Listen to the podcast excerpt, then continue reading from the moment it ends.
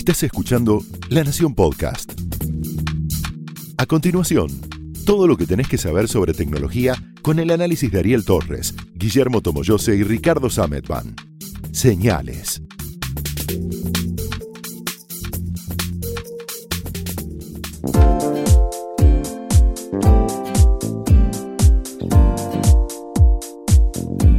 Hola, ¿cómo están? Bienvenidos a una nueva edición de Señales, el podcast de tecnología de la Nación.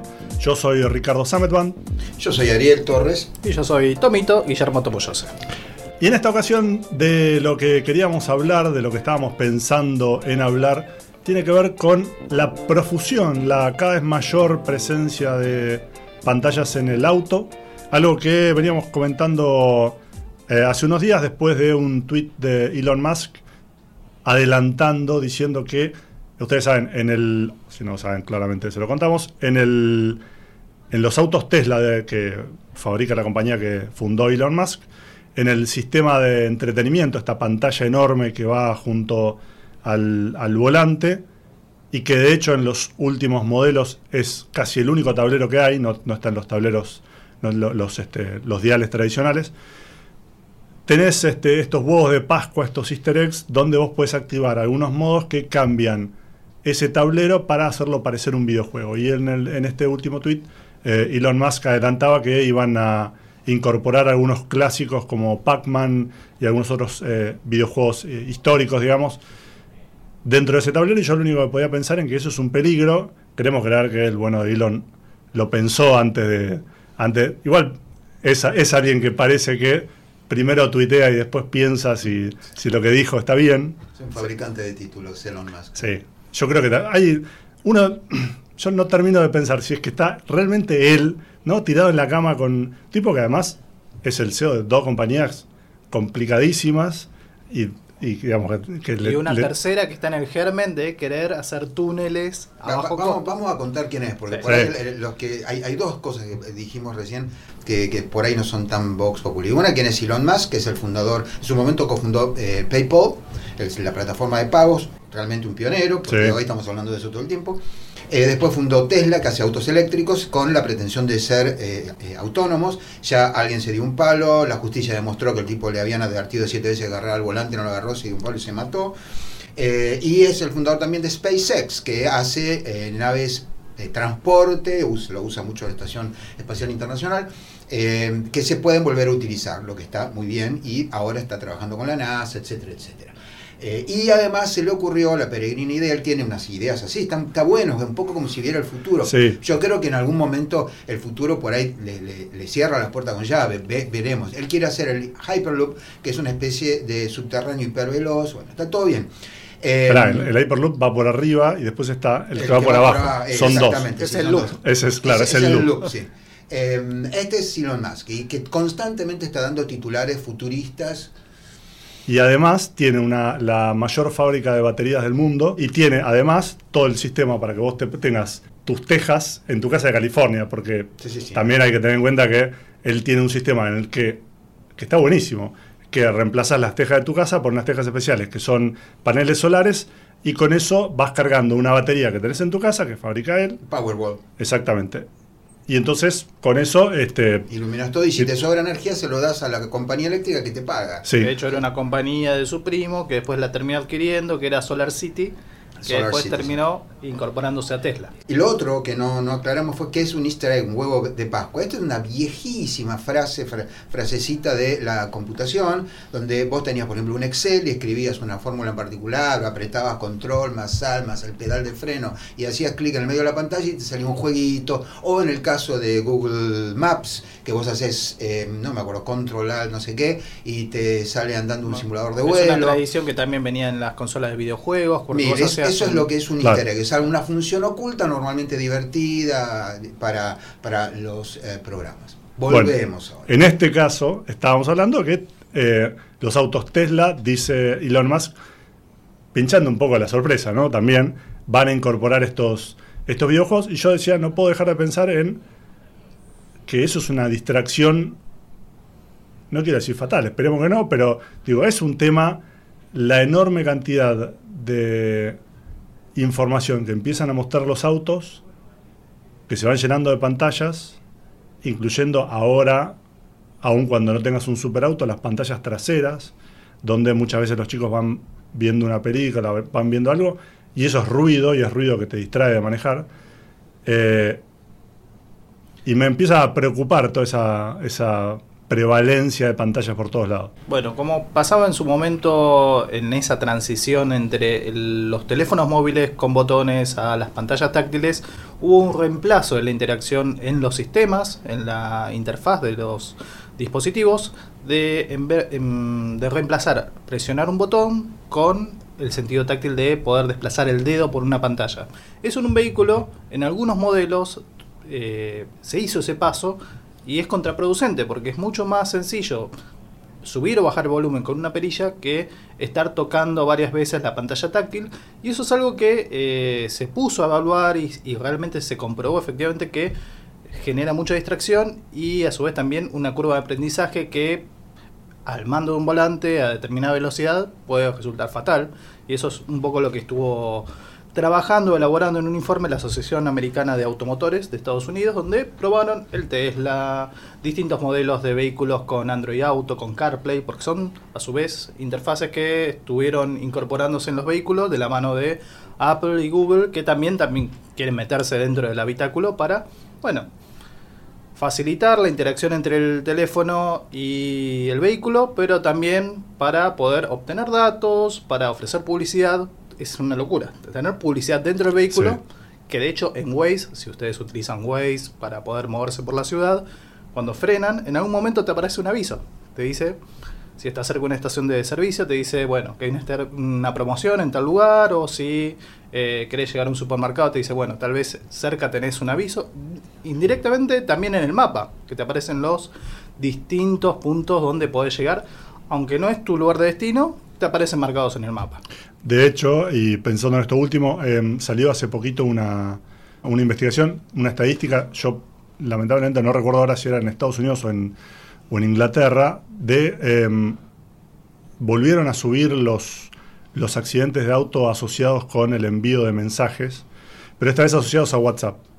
Em, no tanto al, al, SMS, pero sí a la, eso, a la gente que todos lo hacemos y la estadística dice que todos manejamos con el teléfono en la mano mucho peor, claramente, de lo que creemos que manejamos, porque estamos este, dejando de mirar, obviamente, el, la, ruta, la calle, em, para enviar ese, ese, mensajito que no tiene por qué no esperar un, un tiempito más.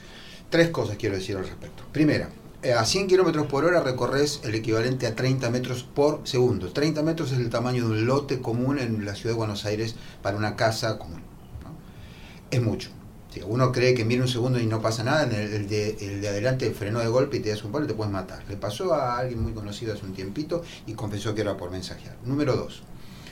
Es muy loco que estemos hablando de interfaces controladas por vos en todos lados y menos donde más importa, que es en el auto. Digo, estás buscando botones, viendo pantallitas y te, en, lugar de decirle Hello Car o Hello una marca o Hello como le hayas puesto, Hello Herbie y le das una instrucción, que por otro lado no son tantas más allá de que se podría usar en determinados casos, con, por ejemplo, con, con Siri, con, Bueno, pero con Android Auto y con Siri empezás a tener eso. Bueno, pero es, menester que hagan hincapié en eso, porque vos podés hablar y al mismo tiempo manejar, por lo menos digo, yo puedo. Y la, em, la tercera cosa que iba a decir es... Bueno, de hecho, una de las cosas... Lo pensás y volvió después del corte... Una de las cosas que estabas mencionando por el tema del control de voz es que efectivamente están disponibles, pero son las mismas interacciones que tenemos fuera del habitáculo del vehículo en cuanto a, darle las órdenes, o sea, es una adaptación de una forma de uso de los controles de voz que tenemos fuera del vehículo dentro del habitáculo, que es un entorno completamente diferente. Yo estuve usando, perdona Mariel, estuve usando mm, Android Auto este verano, mi auto no tiene claramente, lo podría tener porque lo podés correr en el, en el teléfono y llevarlo este, enganchado ahí, pero usted estuve probando un auto que viene con Android Auto integrado. Funciona muy bien, pero hay un montón de cosas que por más que vos le hables al auto, como todavía tenés que estar pensando en cuál es la estructura correcta de esa especie de línea de comando oral para que el auto te entienda, y, no, y, estás haciéndolo además en un entorno con ruido. No es este, o sea, no, no es, complicado. Tiene, sus limitaciones. Eso no pasa nada si estás a pie no, claro, o si estás, en, o si estás tranquilo a 30 kilómetros por hora en la calle. Eh, lo otro que quería decir es lo siguiente: más allá de toda esta, esta ficción y del hecho de que una pantalla grande y vistosa vende mejor que nada, porque un micrófono es invisible. Eh, de hecho, el grabador que estamos usando para esto, nada, podría tranquilamente ser un pedal de guagua para una guitarra, no, no, es como antes con cinta. Em, yo veo muchas, muchas personas con coches de muy alta gama o de alta gama, o coches que yo sé por el que el modelo trae Bluetooth, hablando con el teléfono pegado al oído. Entonces, todavía falta el salto cultural en el que vos decís, bueno, me leo el manual o el tipo que me lo vende me dice tengo Bluetooth, ¿cómo lo sincronizo, lo, lo pareo con el teléfono? Que tampoco está complicado. No, no, es una pavada. Es más, hay programas para, para Android y para los iOS, etcétera, en que por el solo hecho de conectarse al coche se disparan ciertas funciones. En mi caso me silencia el teléfono para que no me esté cortando la radio que estoy oyendo todo el tiempo con los mensajes que nos llegan a cada rato. Eh, definitivamente me parece malo la, distracción en el coche, ya llevo muchísimos años manejando eh, y es un, Más allá de que casi hoy no podemos ver a una persona manejando sin estar mensajeándolo. ¿Viste cuando parece que le están hablando un chocolatín? Bueno, es porque... Sí, sí, claro, está mandando un, audio de WhatsApp. un audio de WhatsApp. Sí, claro. Y, y, y desde luego no es el tema de que vos tenés las manos ocupadas. Porque si el auto tiene caja automática, tranquilamente te queda una mano libre. El tema es que tu cabeza se pone a pensar en lo que estás diciendo y no en el tránsito. Y cuando te frenó el camión de 30 toneladas adelante y no hiciste a tiempo, ya el tiempo no se puede volver atrás. Yo recuerdo una, investigación que se había hecho antes de cuando no, no estaba WhatsApp y cuando ibas en el teléfono y o ibas hablando por teléfono o ibas mandando mensajes, que lo que decían era que incluso ir hablando por teléfono ya de por sí es peligroso. Y digo, hablando por teléfono incluso con el sistema del auto, ni siquiera con el, ni siquiera cogoteándolo con un hombro, porque vos estás hablando con una persona que no está ahí, y entonces mm, la persona no comparte tu situación, y entonces uno si está hablando con, vas, vas acompañando a alguien en el auto, si estás en un momento en el que hay una, una hay que hacer una maniobra complicada o algo en general, el acompañante solamente por, por verte la cara y por ver la situación, o deja de hablar o cambia el tono o algo, bueno, cuando vos estás hablando con alguien por teléfono, la otra persona no sabe si vos estás en un semáforo, si estás a 200 km por hora, si estás por poner un palo, y entonces la, estás obligando a tu cerebro a hacer un esfuerzo por congeniar esas dos situaciones que hace que sea todavía más este, más complicado el manejo. Sí, el estado mental de hablar por teléfono es muy distinto de hablar eh, cara a cara. Aunque no estés mirándole la cara al otro en ese momento, aunque lo lleves a la derecha como acompañante, viceversa, etcétera, eh, y, eso es lo que vuelve peligroso al hablar por teléfono. Eh, definitivamente no es algo que hayamos logrado incorporar como, como conducta, digamos, ni acá ni en ningún otro lugar del mundo que yo sepa, no, sé en los países por ahí escandinavos, donde realmente son muy respetuosos de la ley eh, y donde dice 20 kilómetros por hora, si no bajas a 20, te, te, dicen, che, ahí dice 20, baja a 20, me lo contaba Gabriel Tomich el otro día. Eh, pero por lo menos en lugares donde yo he estado, es tan común, está tan en el cine, el tipo habla por teléfono mientras maneja un camión gigantesco o corriendo, con, etcétera, con el coche. Eh, me parece que sumarle complicaciones va, nos va, en algún momento nos va a dar una estadística, una de esas que terminan saliendo en el diario, que volvieron a aumentar los, como decías vos, los accidentes por estar mensajeando en el, coche. Por eso, lo que yo al menos espero, pero que me da la sensación de que no va a pasar como decían hace unos años, es el auto autónomo. ¿Por qué? Porque ahí sí, digamos, te subís, tenés el, el chofer digital, y decís, bueno, ya está no tengo que preocuparme por, nada de esto. ¿Pero qué es lo que decís que vos no pensás que va a pasar? no va a pasar que em, hace un par de años el, horizonte de debut de los autos era 2021. Em, BMW, Intel, Ford, un par más, Volvo, dijeron, bueno, 2021 salimos, todos con los autos. Por como viene el tema... Han sido demasiado optimistas. Sí, entre el choque de Tesla, entre mm, Uber, que también tuvo un montón de problemas. atropelló a una ciclista y la mató. se convirtió en la primera persona en la historia de la humanidad atropellada por un auto robótico. Todo eso me da la sensación de que va a hacer que ese 2021 se demore. Yo encantado, digo, mejor, ojalá. Pero, sí, no sé, no creo que sea por los accidentes nada más, ojo, me parece que se han encontrado con un montón de, sutilezas del manejo.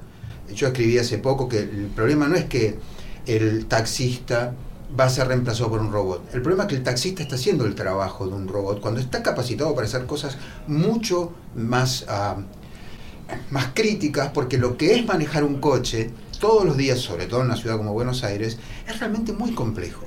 Entonces, eh, contaba eh, Andrés Oppenheimer en el, en el libro que acaba de sacar sobre inteligencia artificial, lo aburrida que fue su primera experiencia en un coche autónomo, porque el coche autónomo te respeta todas las velocidades, lo que no siempre es una super idea.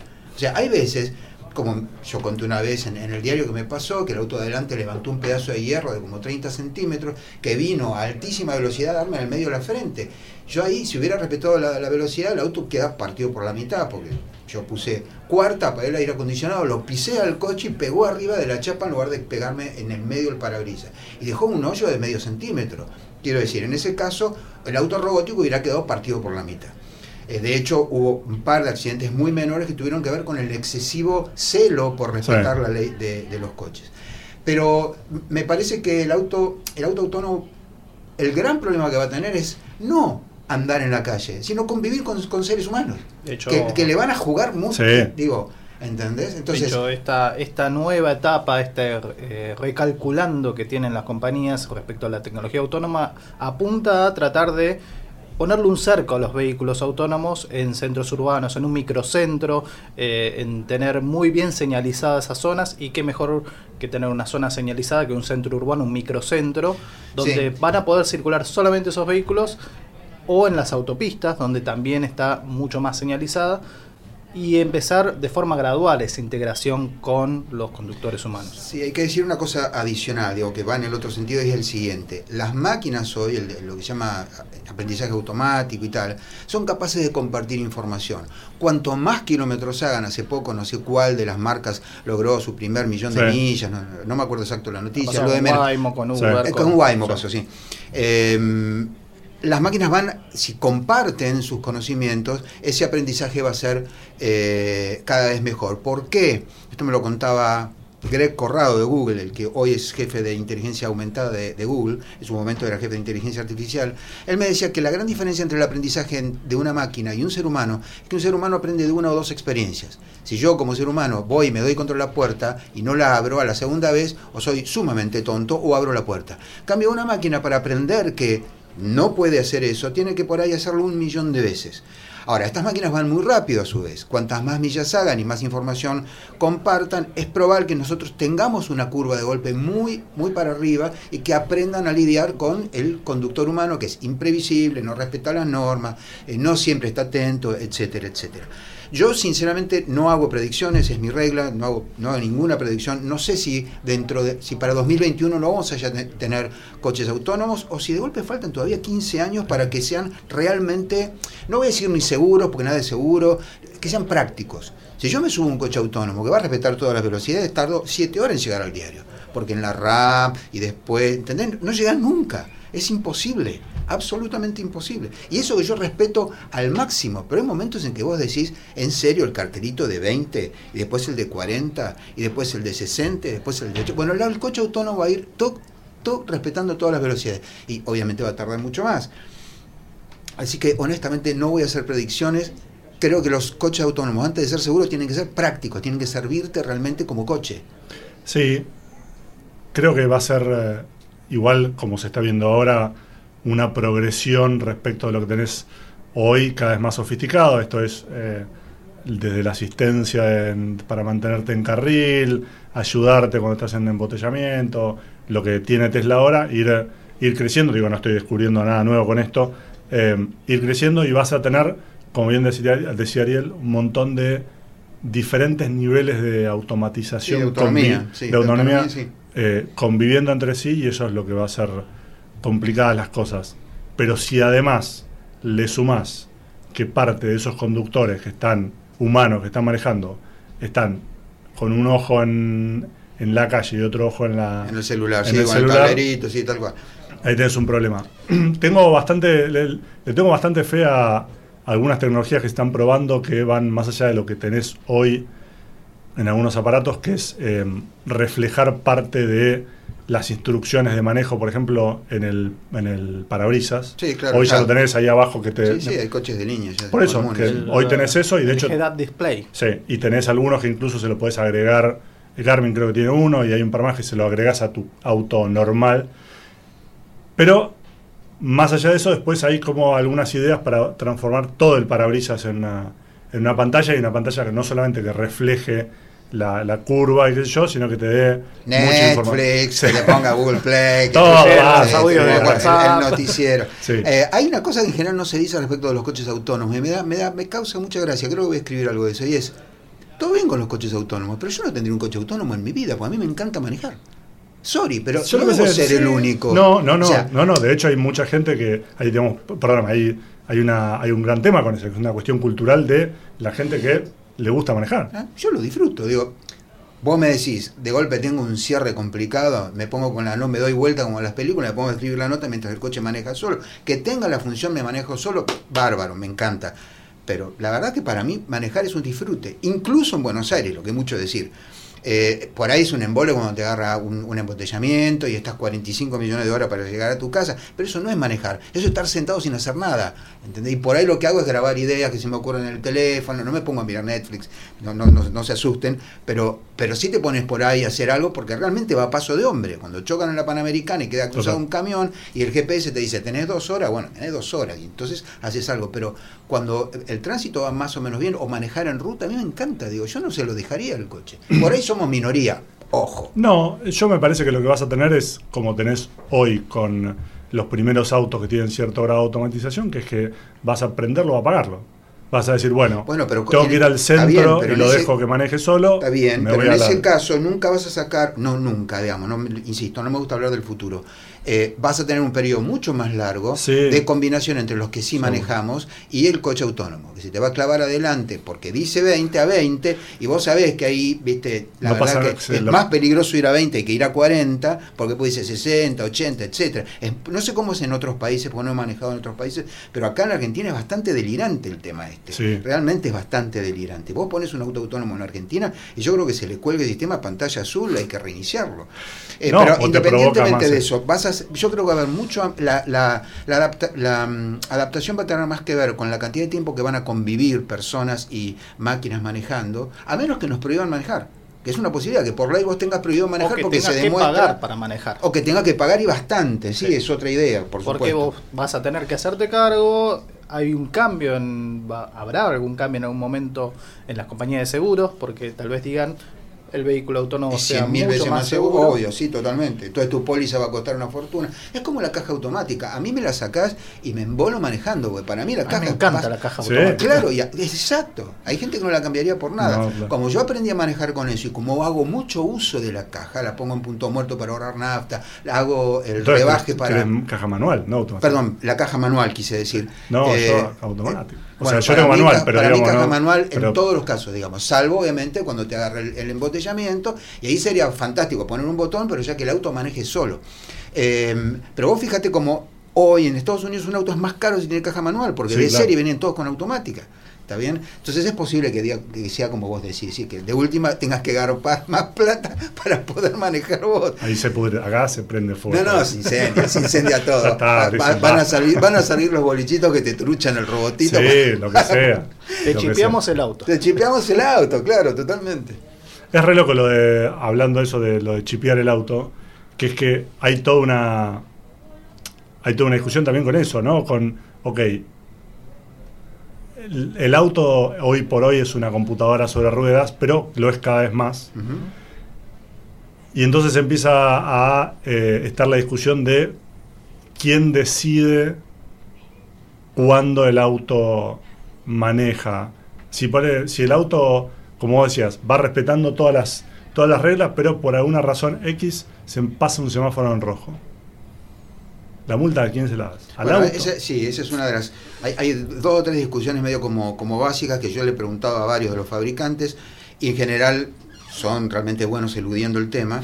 Eh, una es esa. Bueno, en principio debería ser el tipo que fabricó la inteligencia artificial del coche, o sea, el fabricante del coche. Vamos a ver, vamos a ver. Otra, ¿qué pasa si el auto tiene que decidir la, famosa historia en la que decide o matar a tres eh, ancianos o matar a una nena, ¿viste? Esto pasa en Yo Robot, la versión de cine con, no me acuerdo el nombre del actor. Eh, con Will Smith, con Will Smith en que el, robot decide que él tiene más chances de sobrevivir que la, nena de dos años, entonces lo salva a él, queda traumado para toda la vida y odia a los robots, etcétera Pero digo, es un conflicto. Ahora, es, estos conflictos también existen cuando uno maneja. ¿Vos qué haces? Porque hay un, hay un punto en el que está faltando algo en el coche autónomo y es que el tipo que maneja no se quiere dar un palo, más allá de que hay muchos que parece que sí, ¿no? Digo, todos los días por la Panamericana yo me doy cuenta que hay gente que tiene fuertes suicidal tendencies, o sea, tratan de matarse, no lo logran, llegan a la casa por casualidad, porque Dios es grande. Pero quiero decir, el robot no va a tener miedo por sí porque buena parte de lo que manejamos con alguna prudencia lo hacemos en principio por un instinto de autoconservación, porque sabemos que el que maneja es Newton y, no nosotros. las leyes de la mecánica clásica nos dan cierto grado de libertad para movilizarnos en, una cosa de mil kilos que se mueve a 110, 120 kilómetros por hora, pero digamos, somos prudentes porque si esa cosa se sale de control, quedamos hechos papilla. En el caso del robot, no. Entonces, las decisiones de tipo filosófico eh, son muy distintas en el caso de que haya una persona, lo mismo que las responsabilidades como en el caso de si hay un accidente. Lo que yo quiero ver es si aparecen las motos, las bicis inteligentes. Bueno, ah, si no me equivoco, sí, fue BMW una de las compañías que empezó a desarrollar un prototipo de moto que eh, se puede mantener en equilibrio, que no es necesario, que no tiene, no hace falta mantener el equilibrio y a su vez también aseguran que no va a ser necesario llevar un casco. O sea, pueden mantener el equilibrio, nunca te vas a caer, así que no va a ser necesario llevar un casco protector, un, un accesorio para protegerte ante una caída. Ok, o sea que si un tipo que viene a 150 kilómetros por hora se cruza un semáforo en rojo y te agarra de costado, como le pasó a mi viejo, cuando yo era chiquito, no, era, no venía a esa velocidad, sino yo no estaría este, hablando de mi papá de hace mucho, digamos. Eh, pero digo, esos accidentes que se ven en las cámaras rusas, donde el tipo sale volando 35 metros por arriba, partido en cuatro pedazos, y claro, sí, el casco no lo hubiera ayudado, tenés razón. Y este, BMW tenés razón, no, no hace falta. ¿Qué sería exactamente una moto inteligente? No, una moto que se maneja sola. Sí, que se maneja sola, lo mismo. Pero a ver, ¿para qué querés una moto que se maneja sola?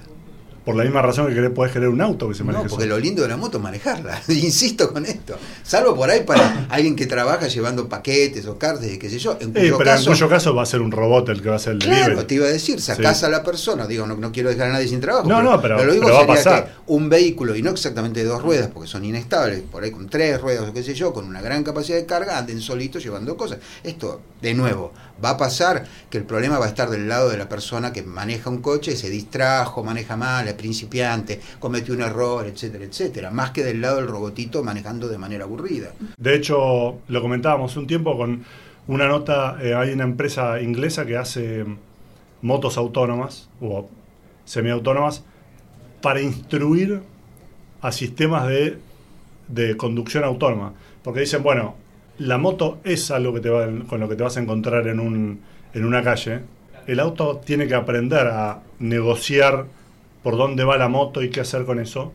No vamos a poner a alguien en una moto a ponerlo en peligro por si el auto autónomo hace una mala maniobra. Entonces lo que hay es una, moto, autónoma, una moto que hace de moto para enseñarle al auto autónomo. Lo cual también es una locura de hay un momento en que son todos un montón de, computadoras. De sensores que están hablando entre sí.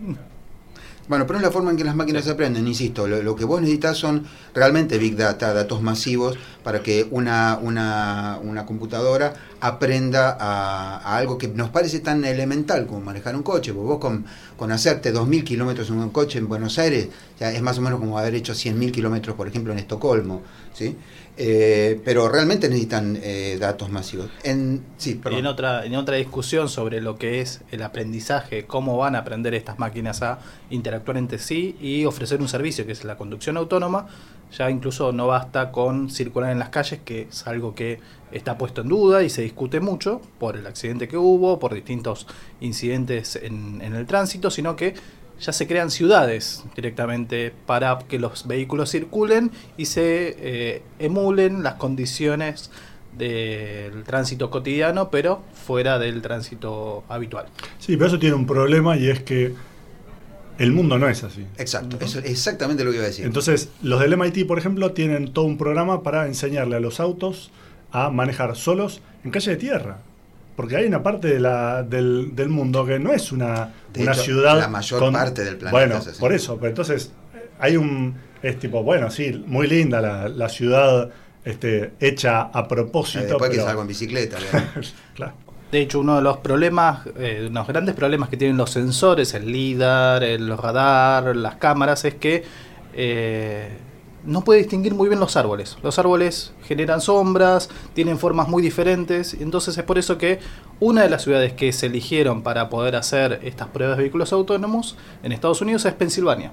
Pensilvania tiene montañas, tiene árboles, tiene puentes, tiene puentes de hierro que son muy diferentes a los puentes tradicionales, o sea, los puentes que hoy, hoy por hoy conocemos, los de concreto. Entonces, eh, también sí, es cierto, hay un montón de obstáculos y desafíos que en el mundo real no se pueden replicar del todo en, dentro de estos ambientes cuidados, por decirlo de alguna forma. Muy bien, volviendo al presente y para terminar, falta bastante y hoy sigue siendo en la Argentina y en otros países del mundo, pero en la Argentina somos campeones en esto, la principal causa de muerte en las personas eh, relativamente jóvenes, no me acuerdo el rango, pero bueno, de 25 a 50, no me acuerdo exacto, eh, los accidentes de tránsito. Es una locura, manejamos horriblemente, manejamos con una imprudencia asesina, criminal y suicida, y hasta que lleguen los bonitos coches autónomos que manejarán aburrido pero seguro, yo llamo a la gente a pensar dos veces que no son ellos los que tienen, no son ustedes los que tienen el control, son las leyes de la mecánica clásica. Con esto nos despedimos. Gracias por escucharnos. Nos volvemos a encontrar en otros señales. Y chao. Chau. Chao. Esto fue Señales, un podcast exclusivo de La Nación. Escucha todos los programas de La Nación Podcast en www.lanacion.com.ar. Suscríbete para no perderte ningún episodio. Estamos en Spotify, Apple Podcast, Google Podcast y en tu reproductor de podcast favorito. Seguí escuchando La Nación Podcast.